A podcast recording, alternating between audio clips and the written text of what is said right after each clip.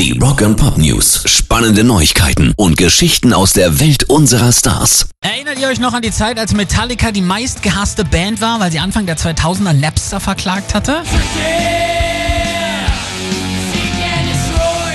Slipknot und Stone Sour Frontmann Corey Taylor sprang ihn jetzt nachträglich nochmal zur Seite und sagt, das war absolut richtig so. Ich erinnere mich daran, wie jeder deswegen so auf sie geschimpft hat und er hatte auf so vielen verdammten Ebenen so recht, Mann.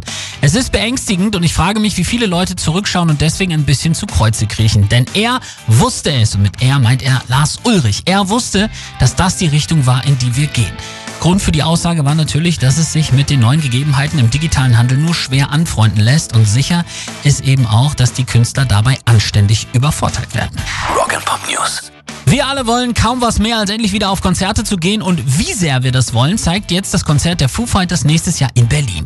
Weil die Nachfrage derart hoch ist, ziehen sie von der Waldbühne zum viel größeren Flughafen Tempelhof um.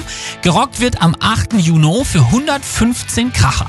Das ist schon mal eine Menge Geld. Allerdings sind nicht nur Dave Grohl und Co. da, sondern dazu noch The Pretty Reckless und Greta Van Fleet.